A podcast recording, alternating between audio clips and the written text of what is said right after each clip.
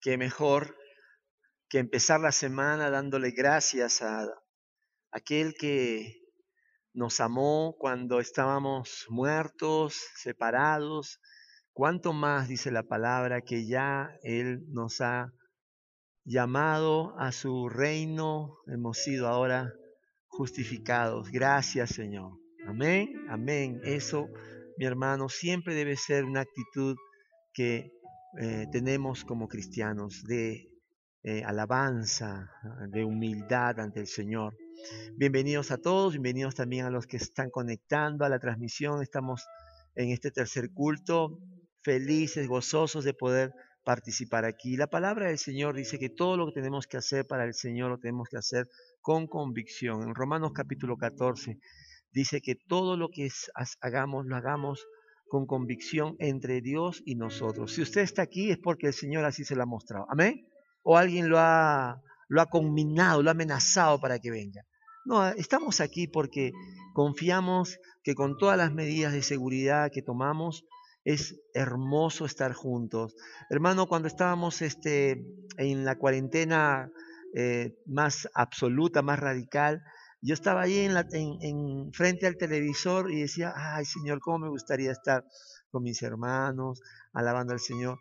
Porque sí, estábamos conectados virtualmente y por espíritu, pero realmente estar juntos eh, es una bendición especial. Amén.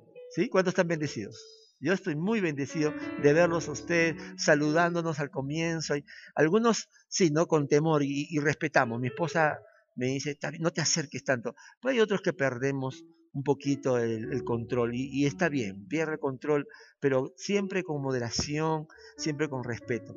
Hermanos, hoy estamos teniendo un, un inicio de serie que se llama, la serie se llama Llamados a Discipular. Y le invito, por favor, que usted me acompañe en esta idea que quiero que usted vea eh, y pueda seguir. Mire, aquí hay una persona que eh, como todos nosotros, cuando nacemos eh, estamos separados de Dios. Pero Dios en su gracia envía a alguien para que nos predique el Evangelio. Entonces nosotros somos elegidos, somos eh, tocados por el Espíritu Santo que nos convence de pecado, justicia y juicio. Y por obra de Dios, entonces nos arrepentimos. Por obra del Espíritu Santo, entonces decidimos tomamos esta decisión de entregarnos al Señor. Ahora, ¿qué pasa cuando una persona, hombre, mujer, recibe a Cristo? Es un hijo de Dios, pero ¿y ahora qué sigue? ¿Qué sigue? Bueno, ¿sabes? El Espíritu Santo ahora mora en nosotros, somos morada del Espíritu Santo y el Espíritu Santo nos lleva a compartir, a no quedarnos callados. Entonces, Buscamos a un familiar, buscamos, no sé, esposo, esposa, no sé si tú viniste por, por uno de, eh, tu pareja te trajo, o buscamos a un amigo, un compañero de estudio, y también le hablamos de Cristo. Pero no solamente para que reciba a Cristo y conozca el Evangelio, porque esa es obra de Dios, sino sobre todo, escúchame, si esa persona entrega su vida a Cristo, no debemos decirle, bueno, ahora ya, ya entregaste tu vida a Cristo, vete, que te vaya bien, eh, no, sino que tenemos que ayudarle a que crezca.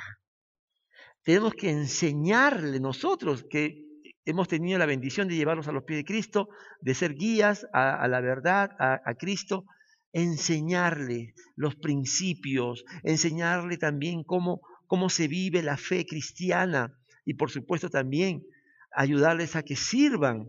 Mira, una vez que hacemos eso, entonces, ya no solamente tú o yo, cuando fue al, inicio, ¿no? Sino ya podemos también los dos eh, llamar a otros, familiares, amigos, igual, y empezamos el proceso otra vez. Les predicamos de Cristo, les, les hablamos del Evangelio, y ellos entonces, por soberanía de Dios, recibirán o rechazarán, pero por fe ellos reciben también la semilla cree, la semilla crece en sus corazones, entonces ya no solamente somos eh, uno o dos, sino que ellos también llaman a otros más, buscan a sus amigos, vecinos, etcétera, etcétera, y se repite el proceso.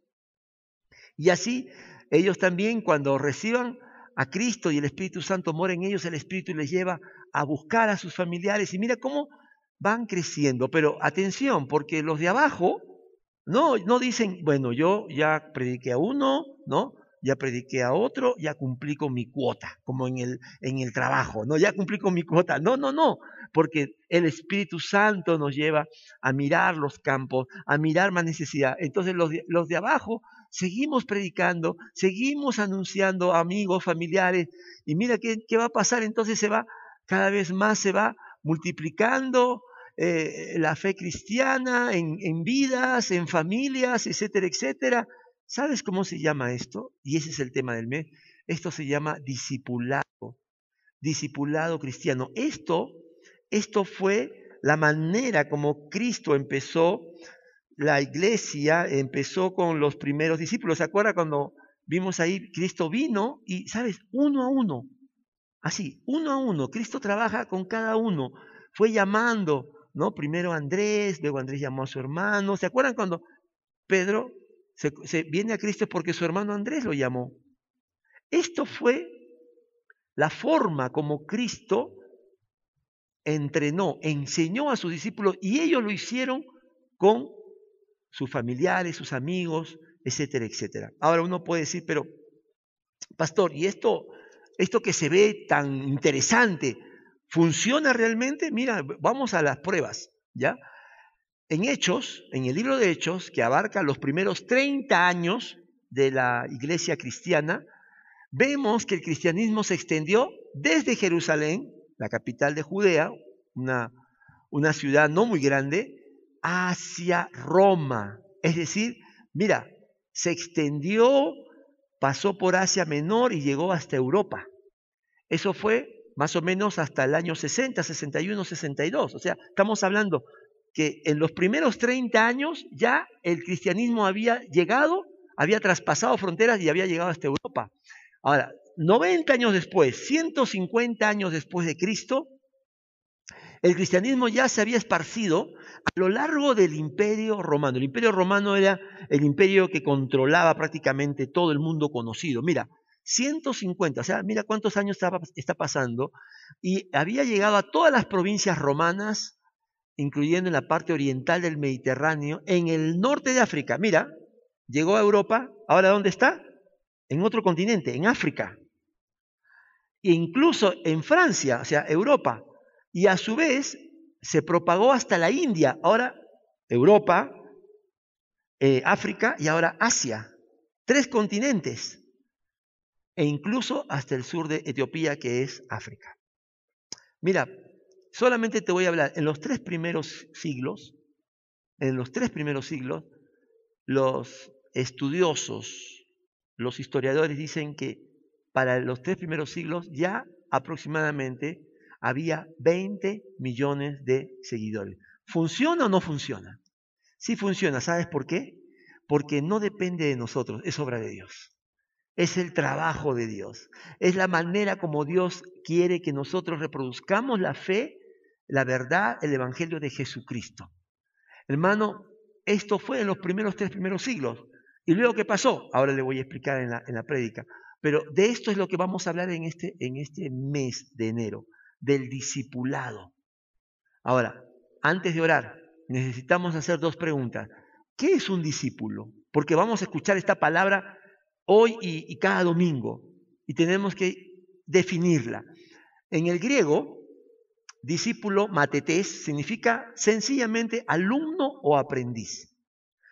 Cuando nosotros somos atraídos hacia Cristo y por la obra del Espíritu Santo nosotros entregamos nuestra vida a Cristo, hemos nacido de nuevo, somos una nueva creación, entonces somos salvos de nuestros pecados y adoptados por Jesús, tenemos que tomar una decisión. Ya soy salvo, ya tengo el Espíritu Santo. ¿Qué más? La decisión que debemos tomar es, ahora quiero aprender más de Jesús. Ahora quiero seguir a Jesús. Ahora quiero que ser alumno. Por lo tanto, empiezo mi proceso de ser un discípulo. Esto, hermano, no viene automáticamente con el nuevo nacimiento, no te equivoques, no dice, bueno, yo me convertí hace un tiempo, yo debo ser. No, esto es una decisión esto es intencional. ¿Y qué es un, discipulado? Un discipulado no es un curso, un discipulado no es un programa, un discipulado es un proceso de formación.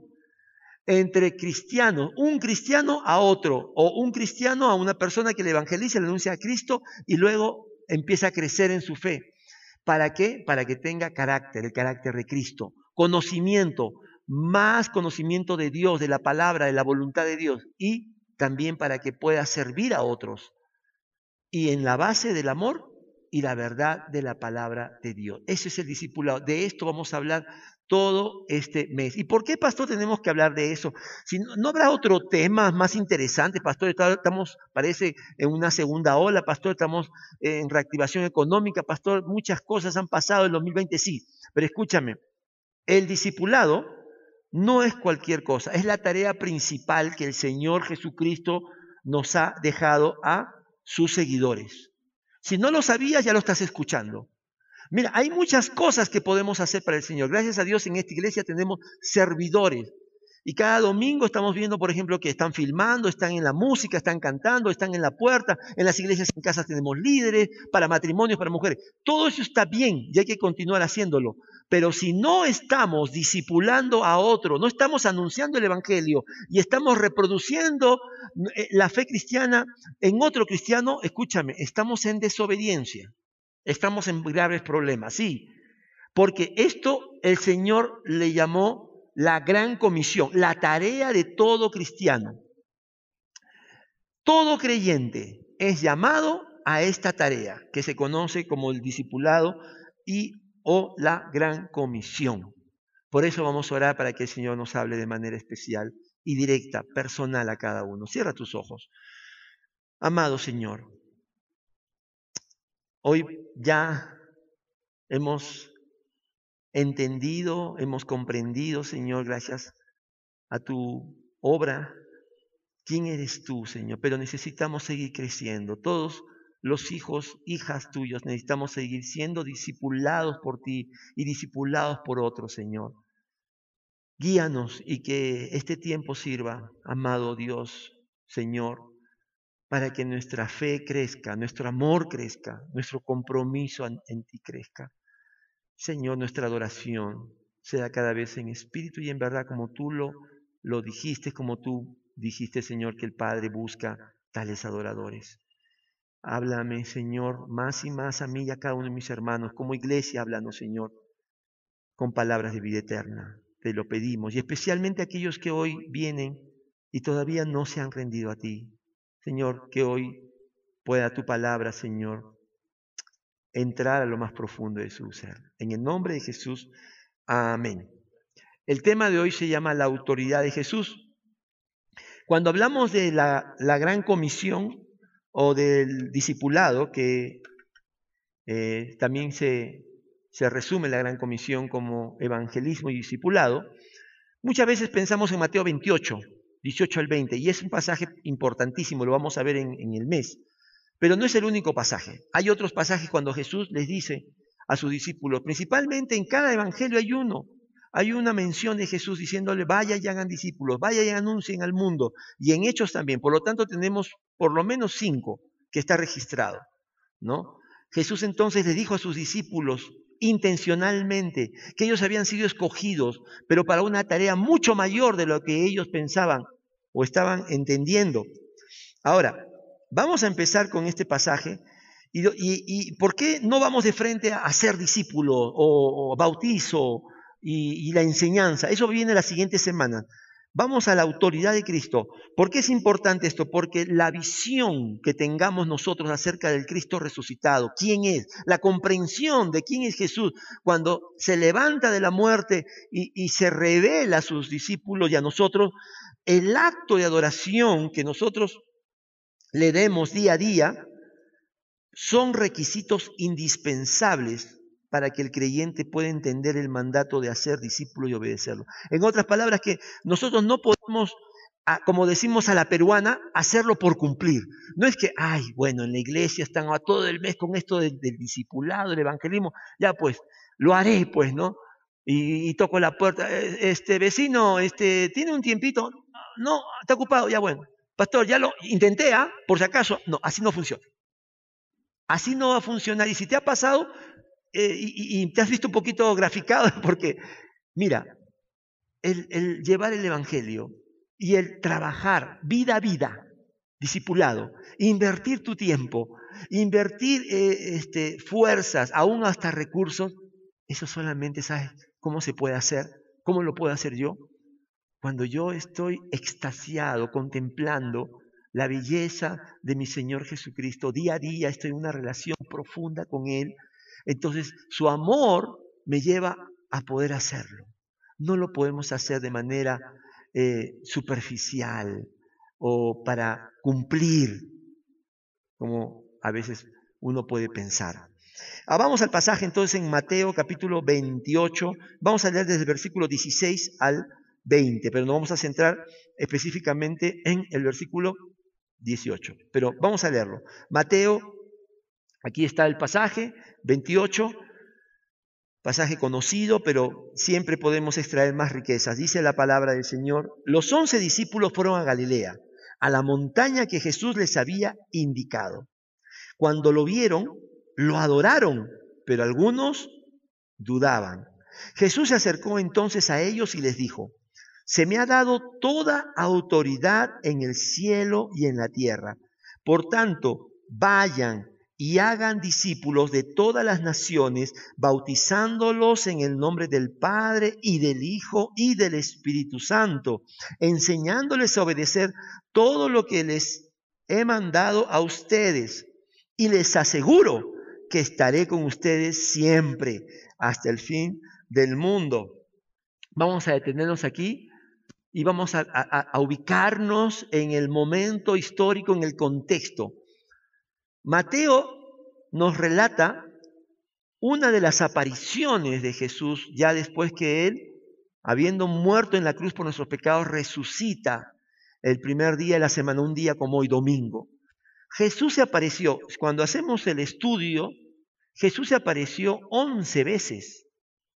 Once veces. Desde ese domingo que resucitó, pasaron varios días, 40 días, se apareció once veces. Esta es la octava vez.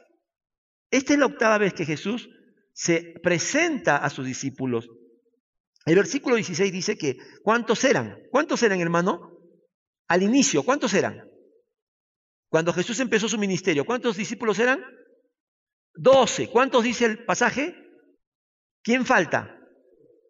Judas ya se había ahorcado, ¿verdad? Entonces, ahora están los once, los que realmente habían creído en Él. Y Jesús dice a este grupo que una vez que resucitaba, resucitaría, vayan a Galilea. Ahora, aquí me detengo porque para algunos este, estudiosos, aquí también es probable, es probable que hayan estado los 500 que Pablo dice en Primera de Corintios 15, que Jesús se apareció de una sola vez. Es muy probable que aquí no solamente, Mateo dice que eran 11, pero es muy probable que también hayan estado 500 discípulos más. Pero en todo caso, Jesús le dice que vayan a Galilea, a la montaña que donde les había indicado que se iba a reunir en esta octava aparición. Ahora, ¿por qué a Galilea? Hay varias razones. Número uno, los once, ¿de dónde eran? De Arequipa. Puede ser, ¿no? No, eran de Galilea. Así que el Señor le dice, vayan nuevamente a sus hogares. También, cuando Jesús los escogió, los escogió en Galilea, en una montaña, y Jesús le dice que vayan a la montaña. Y también en Galilea Jesús se manifestó de una manera especial con milagros y enseñanzas. La multiplicación de los panes y de los peces fue en Galilea. En otras palabras, si, si tomamos en cuenta todas estas cosas, Jesús les dice, vayan al lugar donde todo empezó donde hace tres años yo los escogí y uno a uno los fui escogiendo, como vimos en, el diagrama. Yo los conocí, ya los escogí y a los once dice, vayan, y, y, posiblemente a los otros 500. Ahora, también dice en el versículo 18, perdón, 17, cuando lo vieron, lo adoraron, pero algunos dudaban. Mira, hermano, después de que Jesús resucitó, ¿Te acuerdas, no? Al comienzo, qué difícil. Qué, ¿Cómo poder creer que Jesús había resucitado? Jesús se apareció a María, Jesús se apareció a, dice a Pedro también, Jesús apareció a los, a los 11, ¿se acuerda? A los 10 primero, Tomás, ¿no? Pero mira, aún así dice, todavía seguían dudando. ¿Qué, ¿Cómo puede ser el corazón tan duro? Esa palabra en, el griego, dudar, eh, se, se traduce vacilar o estar dividido entre dos opiniones. Mira, si tú quieres y, aceptas la verdad de Dios, de quién es Cristo, tú no puedes estar vacilando. ¿Será Cristo quien dijo que es? O, puede ser que este, se había equivocado o, o había exagerado un poco. No. O crees total y absolutamente en Cristo y en su autoridad, porque si no, no es fe. Dice aquí que habían todavía algunos que dudaban. Versículo 18. Jesús se acercó entonces a ellos y les dijo, aquí es donde nos vamos a centrar. Mira lo que le dice. Jesús que todo lo ve y todo lo sabe. Entonces se acerca a estos once y posiblemente a muchos más y les dijo, se me ha dado toda autoridad en el cielo y en la tierra. Versículo 19, por tanto vayan y hagan discípulos. Jesús no, no les dijo de frente, vayan y prediquen, sino primero Él se presenta, Él se revela. Es importante porque Jesús sabe que esto es la base de lo que va a ser el ministerio, la predicación, el discipulado de, de los creyentes. Él tiene que primero afirmar su persona, su fe, en cada uno de sus seguidores. Se me ha dado Jesús reconoce siempre Jesucristo, el Hijo, vivió en dependencia. Él dijo, yo no he venido a hacer mi voluntad, sino la de mi Padre. Él en todo momento cuando habla, Él muestra, ¿sabe qué?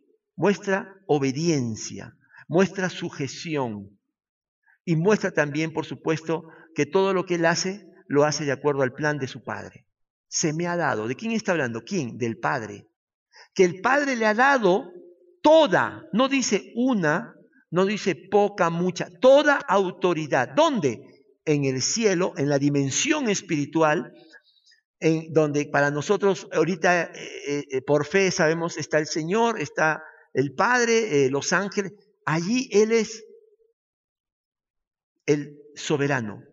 Y en la tierra, aquí, en este mundo material limitado, Él también es Señor. Pero vamos a ver ¿Por qué Jesús dijo esto? La primera razón, Jesús les dice, se me ha dado toda autoridad en el cielo y en la tierra, porque quiere mostrar a sus discípulos que por su obediencia y por su sacrificio, entonces el Padre le ha dado un, lugar de mucha honra de, sobre todo lo, lo que existe. Es el galardón por su obra redentora en la cruz. Pablo lo va a decir en Filipenses 2, 9 al 11. En Filipenses 2 empieza Pablo los primeros versículos diciendo que debemos tener el sentir, el mismo sentir de humildad de Cristo Jesús. Y comienza a decir que siendo igual a Dios, no se aferró a, a esa forma, sino que se humilló haciéndose hombre y siervo y murió en la cruz. Y luego dice lo siguiente, por eso, por eso, o sea, por esa obediencia, esa humillación, esa muerte, Dios lo exaltó hasta lo sumo y le otorgó el nombre que está sobre todo nombre, para que ante el nombre de Jesús se doble toda rodilla en el cielo y en la tierra y debajo de la tierra, y toda lengua confiese que Jesucristo es el Señor, para gloria de Dios Padre. Ese, esa afirmación de Jesús es también una confirmación de que el sacrificio de Jesús ha sido aceptado por el Padre y de que esa obediencia máxima de Jesucristo ha, suplido, ha podido eh, obedecer todas las demandas de la ley de Dios. Por lo tanto, ahora Él es el camino al Padre y Él ha sido exaltado, como dice Pablo a los filipenses, por esa, ese sacrificio. Entonces Jesucristo les dice a los discípulos, ¿saben? Yo tengo toda autoridad. Mi Padre, que es quien me envió, me ha dado todo, todo control, todo poder. Esta palabra autoridad en el griego exusía. Se traduce como poder, habilidad, facultad, energía, potestad, libertad, dominio y privilegio. Esencialmente significa libertad, derecho y poder de actuar. El que tiene toda autoridad tiene libertad, derecho y poder absoluto para obrar. Y esta autoridad fue entregada al Hijo. ¿Sabes en dónde? Cuando Él resucitó. Cuando Él resucitó. De una manera especial. Ahora vamos a ver más acerca de esto, pero Jesucristo está diciendo, cuando, cuando yo resucité, mi Padre entonces me puso por encima de todo lo que existe en el cielo y en la tierra. La segunda razón por la que Jesús afirmó esto es porque Él quiere revelar a sus discípulos su señorío y su majestad. Hermanos, hermanos, cuando Jesús estuvo con nosotros, dice Isaías que no se le veía en él hermosura. ¿Por qué? Porque él nació de una manera humilde, siendo el Dios eterno. Él se humanizó, se, se, hizo, se encarnó en humano y se hizo como un siervo, el hijo de un carpintero, de, condición baja. No como por ahí dicen que, que, él, él, tenía este, grandes riquezas. No, al contrario, muy humilde. Cuando Jesús empezó su ministerio, inclusive empezó a manifestar las señales, no para que lo miren a él, no para recibir aplausos, sino para que vean que sus credenciales estaban en los en, la, en el Antiguo Testamento, las profecías estaban cumpliendo. Pero muchas veces Jesús les decía, por ejemplo, a un leproso cuando lo sanó le dijo, no digas nada a nadie. ¿Por qué? Porque Jesús a veces a sus discípulos, también cuando, cuando eh, Pedro dijo, tú eres el Cristo, el Hijo del Dios viviente, le dijo, no digan todavía nada a nadie. ¿Sabe por qué? Porque Él se tendría que dar a conocer, no antes de ir, sino después de morir en la cruz y resucitar. Ahí se daría a conocer, ahí se está revelando. Por eso el apóstol Pablo escribió a los colosenses, para que esta revelación quede lo más claro y manifestada posible a la iglesia. Mira lo que dice. Él, hablando de Cristo, Él es la cabeza. Cabeza significa autoridad del cuerpo que es la iglesia. Él es el principio. O sea, Él le da vida, las cosas existen por Él. Él es el principio de todo. El primogénito de la resurrección. Él es el, el que ha vencido la muerte y no morirá nunca más por los siglos de los siglos, para ser en todo el primero. El Padre ha dado a Jesucristo la supremacía, el dominio de, todo lo que existe, de la iglesia, pero también de lo que Él ha creado. Amado hermano, mira lo que dice este pasaje en Colosenses 1.18 que Cristo es el primero, está por encima de todo. Aquí, más, más que cualquier rey poderoso, eh, cualquier imperio, cualquier presidente, Cristo está por encima, Él es el primero. Más que cualquier personaje religioso, llámese Mahoma o Alá o, Buda o, o los santos o María, Jesucristo es el primero, tiene preeminencia. Dios le ha dado ese lugar, ¿sabes? Volviendo al punto uno, por su sacrificio. Como ninguno de nosotros, ninguno de los que he nombrado, pudo ir a la cruz y morir para pagar nuestros pecados, solamente Cristo, pues entonces a Él solamente le corresponde este lugar, esta potestad, este privilegio que el Padre le ha dado. Y por eso Él debe ser el primero. Qué hermosas son estas palabras. Pero ¿cómo retumban en tus oídos? ¿Cómo retumban en, mis oídos? Él es el primero. ¿Quién es el primero en tu vida? ¿Quién es el primero? Si estás en, en, eh, una etapa de juventud, veo acá varios jóvenes, qué lindo, tercer culto, ¿verdad? Eh, los jóvenes vienen al tercer culto. ¿Quién es el primero, jóvenes? Quiero escucharlos. Para los que están casados, ¿Quién es el primero? ¿El esposo o la esposa? Cristo. Cristo es primero, antes que tu esposo, antes que tu esposa, ¿ya? Porque a tu esposo un día se le va a ir toda la belleza física. Y a tu esposa quizás posiblemente no. Algunas mujeres conservan para toda la vida, sobre todo las arequipeñas, la belleza. Pero Cristo va a ser siempre y debe ser el primero para que tu relación funcione. Cristo tiene que ser el primero. En tu trabajo, los que trabajan, los que tienen la bendición de trabajo, ¿quién debe ser primero? No el jefe, el jefe está por debajo de Cristo. Si el jefe te pide algo contra la palabra de Dios, no le debes obedecer. Con respeto, mostrarle que tú tienes una autoridad en, el país. Todo está debajo de Cristo. Cristo tiene que ser primero. Si tienes una relación, chicos, si tienen una relación ahorita, enamorado, Cristo tiene que ser el primero. En la iglesia, Él es el primero, Él es la cabeza. Por eso empezamos el año diciendo esta gran verdad. Porque muchos dicen, ay, pastor, yo ya tengo mis metas, tengo mis planes para, para este 2021, pastor, este, este 2021 es, sí, con, con COVID, sin COVID, igualito lo hago. Cristo es el primero. Y Cristo, el, el, el rey de reyes, señor de señores, dice, ve y habla a otros que están camino a la muerte. Y cuando se conviertan, ayúdales a crecer, a que sean imitadores de mí. Eso es mi, mi, deseo, eso, eso es lo que yo quiero encomendarte. Y si tú le dices, sí Señor, porque tú eres el soberano, tú eres el primero en mi vida, la agenda no la hago yo, la agenda la haces tú, entonces vas a hacerlo con amor, con reverencia, con adoración, y el Señor te va a usar y vas a ser un canal de bendición. Y eso estoy yo estoy muy convencido que el 2020 el Señor nos ha preparado para una gran cosecha este 2021. No son palabras, tengo una convicción muy profunda de que así es. Este es un año grande y por eso el Señor nos ha dado esta visión de trabajar todo este año discipulado. Hermano, esto también lo, vio el, el profeta Daniel.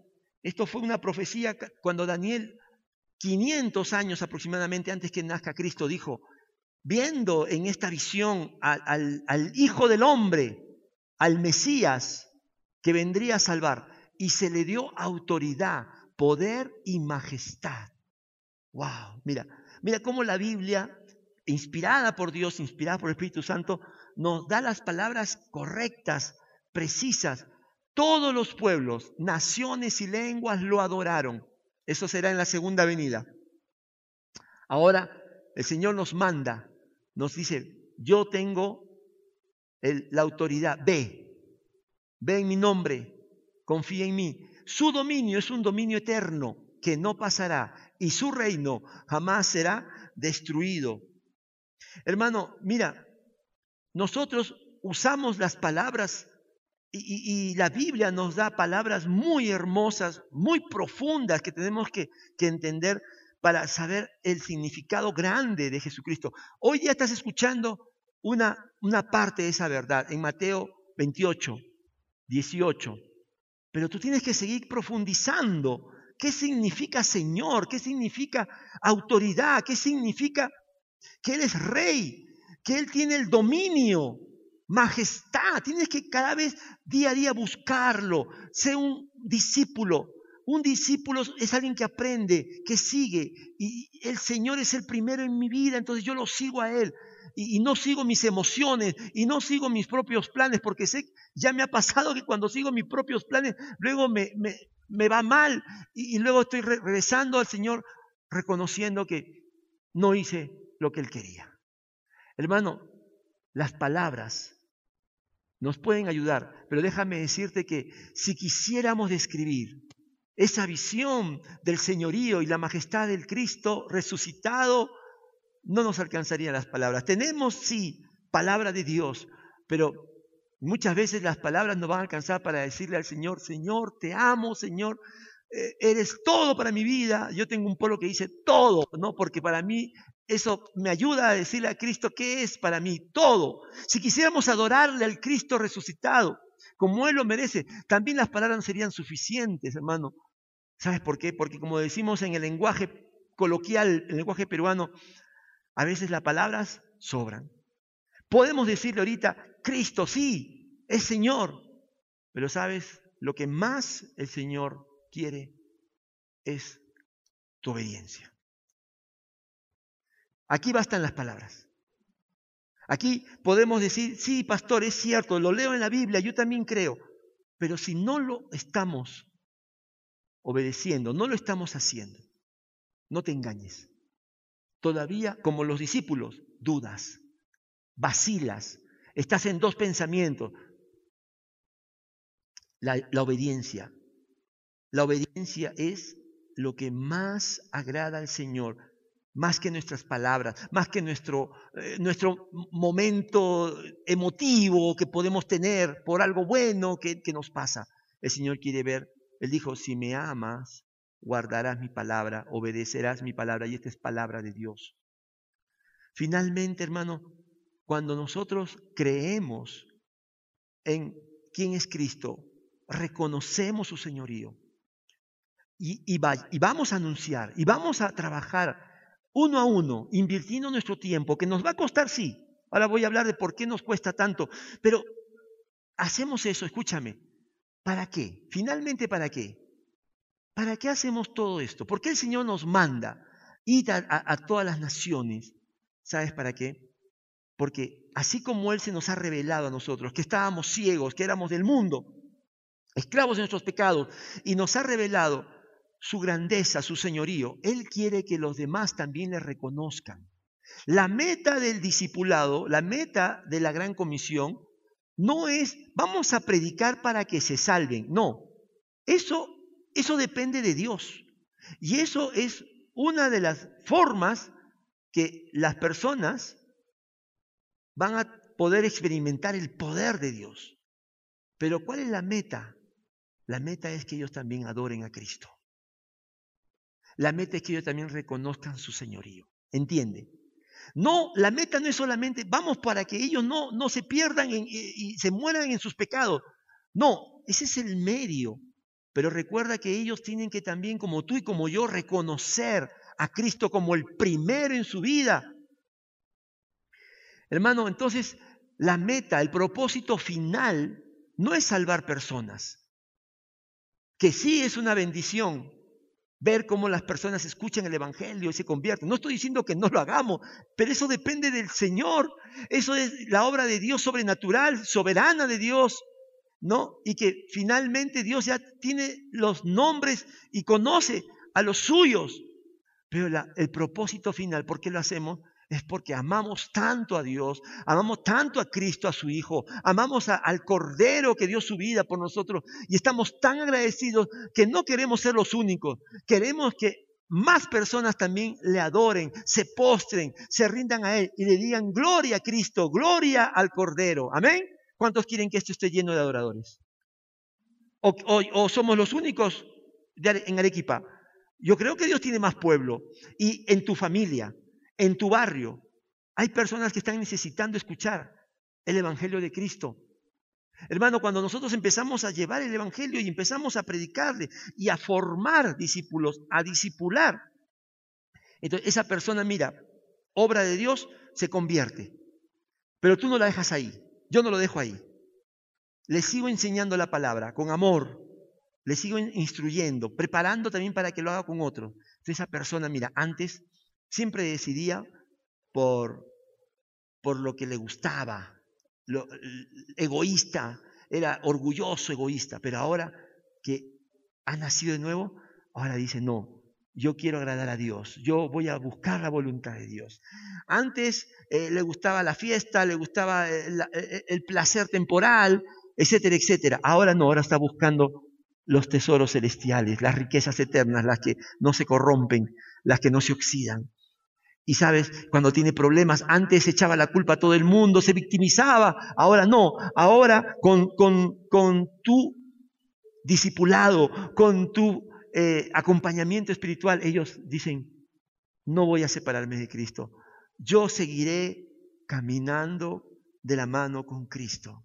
Por lo tanto, están glorificando y están sometiéndose a la autoridad de nuestro Señor Jesucristo. Esa es la meta que todos le adoren, que toda lengua, que toda rodilla se doble Ese es para nosotros el propósito de la gran comisión. ¿Y por qué todavía hay personas que entonces se llaman cristianos, van a una iglesia, tienen años, conocimiento, pero no hablan? No, dicen, es que yo soy tímido, etc. Vamos a ver, yo te quiero compartir siete razones. No sé si por ahí está la tuya o la tuya es la número ocho, pero si, si no lo estás haciendo, mira, si lo estás haciendo, gloria a Dios. Que, lo, que, hoy el Señor afirme lo que ya está haciendo en tu vida y tú lo estás haciendo. Pero siete razones por las que cristianos no cumplen o no cumplimos con el llamado a discipular. Número uno, no han sido discipulados o no han sido discípulos. No, pastor, yo no sabía. Yo no sabía que tenía que primero aprender a ser un discípulo y luego ayudar a otros también a que sean discípulos. No lo sabía, pastor. Bueno, es una de las razones, ¿no? Y, quizás nadie te lo mencionó, pero ya lo estás escuchando hoy día. Y mira, como te dije, esto es algo voluntario. Así como viniste a Cristo y te entregaste a Él y lo hiciste de corazón, tú tienes que decidir imitar, aprender de Cristo con otro hermano mayor, líder en la fe, Así que si tú quieres empezar este proceso, buenas noticias, nuestra iglesia quiere ayudarte. Hemos estado preparando líderes. Espero que puedan alcanzar todo. No importa, Jesús tuvo 12, 11, nosotros vamos a ver cómo suplimos, pero si es tu deseo empezar siendo un discípulo, al finalizar esta reunión, busca a la hermana Giovanna en el módulo de secretaría y dile, yo quiero que alguien me disipule. Yo quiero, he entendido, yo no lo sabía, yo desconocía, pero ahora quiero empezar siendo un discípulo. Y nosotros nos vamos a contactar contigo. No te olvides de eso. Número dos, temor. No estoy capacitada. No tengo eh, tanto conocimiento, etcétera, etcétera. en el fondo hay temor. ¿Y por qué hay temor? Porque no, no han tenido la visión espiritual de quién es Cristo están viendo su problema, están viendo eh, eh, eh, las personas mucho más grandes que Jesucristo. Y hoy día hemos visto quién es Jesús, el rey, el soberano, el, que tiene autoridad y está por encima de todo. Número tres, por malas experiencias pasadas. Pastor, yo vengo ya, yo soy cristiano de tiempo, pastor, y yo, yo al comienzo, así como usted vio en los dibujitos, yo estaba así, pero encendido, pastor, pero me pagaron mal, me, me, pagaron mal por bien y yo te, hago recordar que Jesús tuvo doce y uno de ellos lo traicionó. Y eso no es excusa. Tienes que seguir haciéndolo. Amén. Luego, cuatro, prejuicios erróneos.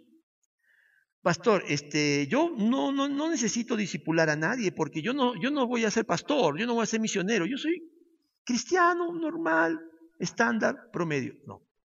Ese es un prejuicio. Como has visto ahora, el Señor le dice a todos sus discípulos que vayan y hagan este trabajo.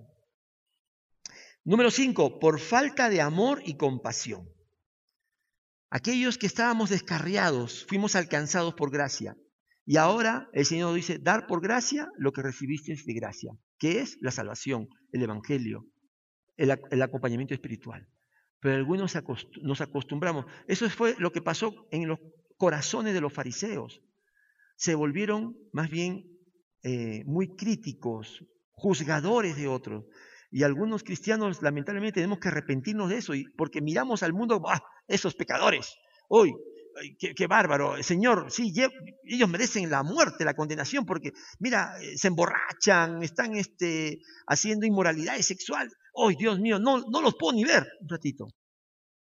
¿A dónde nos manda el Señor? A esas personas, a esos grupos. Porque de ahí salimos nosotros. Número seis, otras prioridades. Estas personas piensan y dicen, tengo otras cosas más importantes que hacer para Dios. No te equivoques. Si tú estás aquí en iglesias, yo estoy acá en la iglesia, y yo tengo que preparar estos temas y yo tengo que, que, que, como tú quizás preparar, no sé, este, en anfitrionaje, dar la bienvenida, en, el audio, en, las iglesias en casa tienes que dar temas, eh, algunos líderes, eh, etcétera, etcétera. Hay personas que dan dinero también para ayudar a otros y todo eso está bien. Yo no digo que está mal, al contrario, porque la Biblia nos dice que son frutos, las buenas obras por las cuales el Señor nos salvó. Pero nada es más importante que predicar a Cristo a los perdidos y ayudarles a crecer en su fe. ¿Cuántos dicen amén? Gracias, uno. ¿Cuántos dicen amén? Dos. ¿Cuántos dicen amén? Hermano, esto es lo más importante. Chiquito, te digo. Yo tengo muchos defectos, pero también temo al Señor y le amo mucho.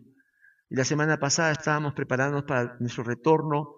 Iba a manejar con mi, con mi auto acá de Lima, Arequipa, y me fui, a, llamé a un hermano. Le dije, hermano, quiero revisar los frenos, quiero revisar balanceo, alineamiento, todo eso. Yo no conozco mucho de verdad de, autos.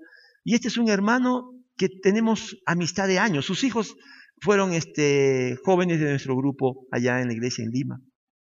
Y lo llamé y le dije, este, hermano amado, ¿me ayudas? Sí, me dijo, mira, él, mira lo que hace el Señor, mira, él trabaja, trabaja todos los días.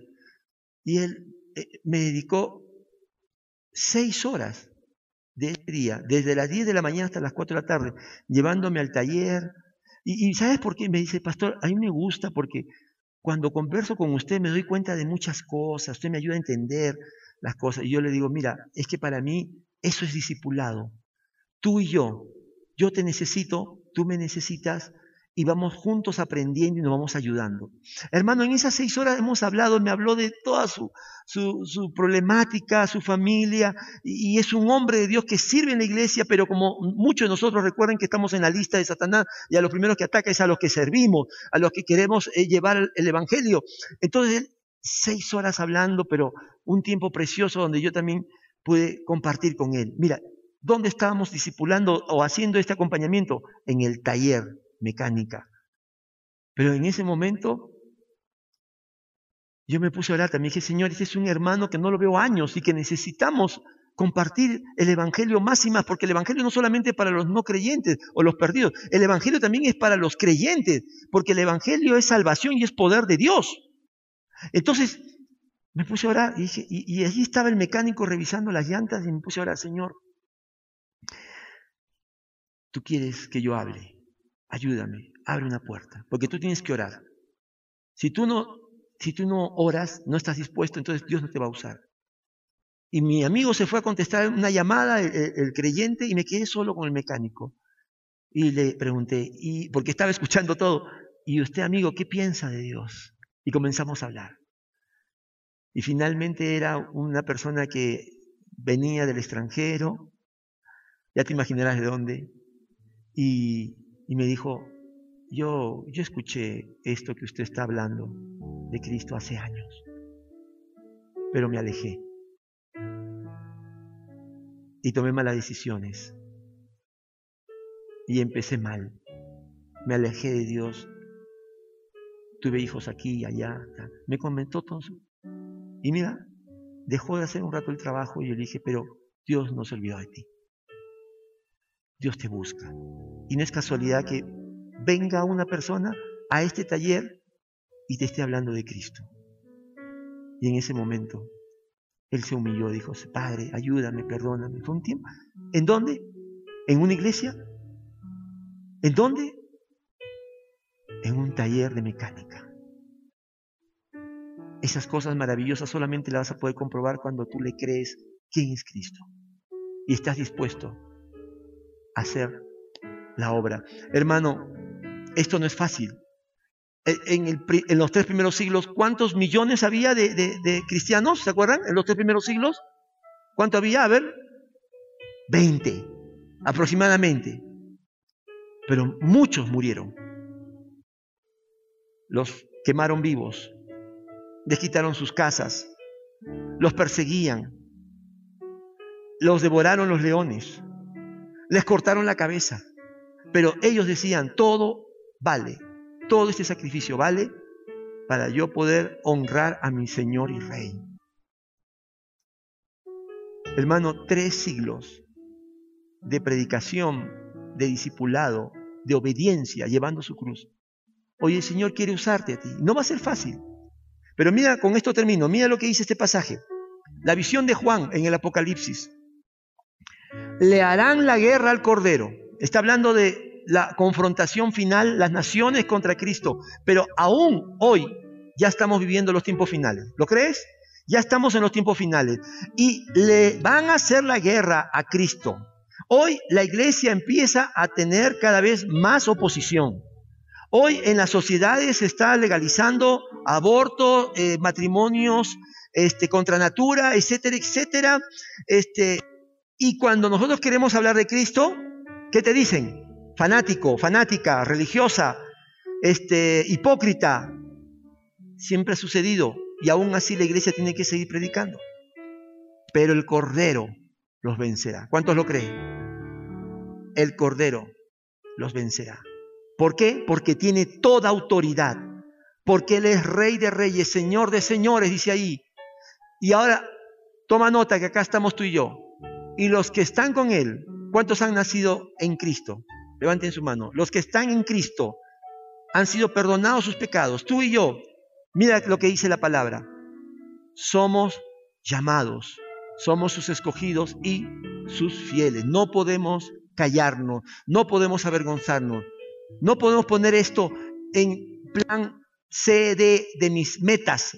Esto es prioridad, porque el Señor nos ha dejado. Solamente cuando Cristo venga, terminará la predicación y terminará el discipulado, porque ya entonces el Señor será sobre todos y en todos. Hermano, esto, esto es lo que el Señor nos está dando. ¿Y por qué es importante? Para terminar, y esto viene unos cuantos domingos más. Porque si tú y yo tenemos la visión clara, bíblica, la visión de fe de que Cristo, el Cordero, el León de Judá, es el que ha vencido y vencerá sobre todos nuestros enemigos, entonces tiene razón la última parte de Mateo 28, 20. Y he aquí, yo estoy con ustedes siempre, hasta el fin del mundo. ¿Quién está contigo? el Señor de señores. ¿Quién está contigo? El Rey de Reyes. Él me acompaña. Él no te manda, Él te acompaña. Él está a tu lado para que cuando te falten las fuerzas te las dé, cuando te falte la sabiduría te la dé, cuando tengas que llorar llores a sus pies y cuando tengas que ver la cosecha le digas, gracias Señor por usar mis debilidades y mis incapacidades para cosas eternas. Ponte de pie, vamos a terminar orando.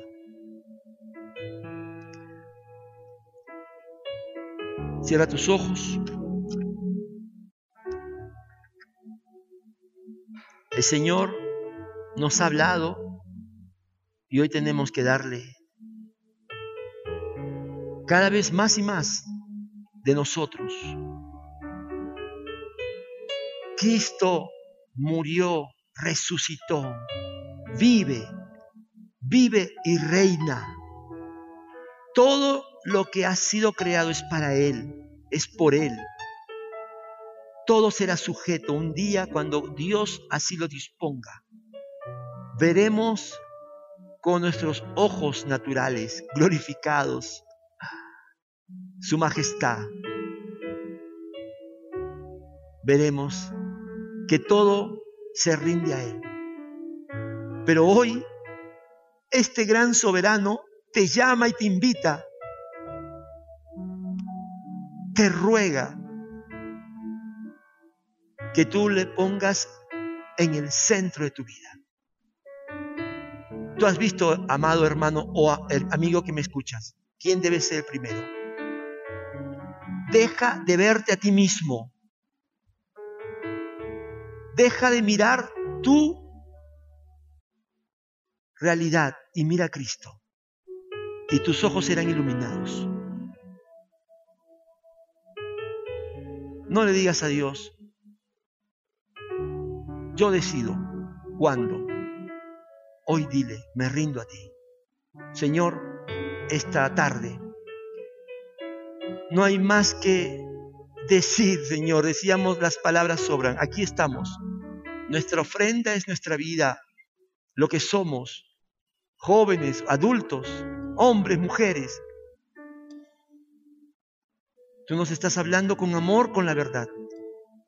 Te entregamos, Señor, todo lo que somos, nuestro tiempo, trabajo, familia, toda relación, para que tú seas el primero y para que yo pueda presentar a otros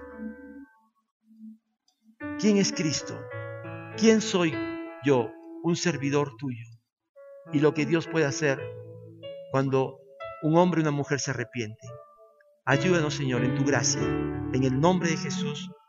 Amén y amén.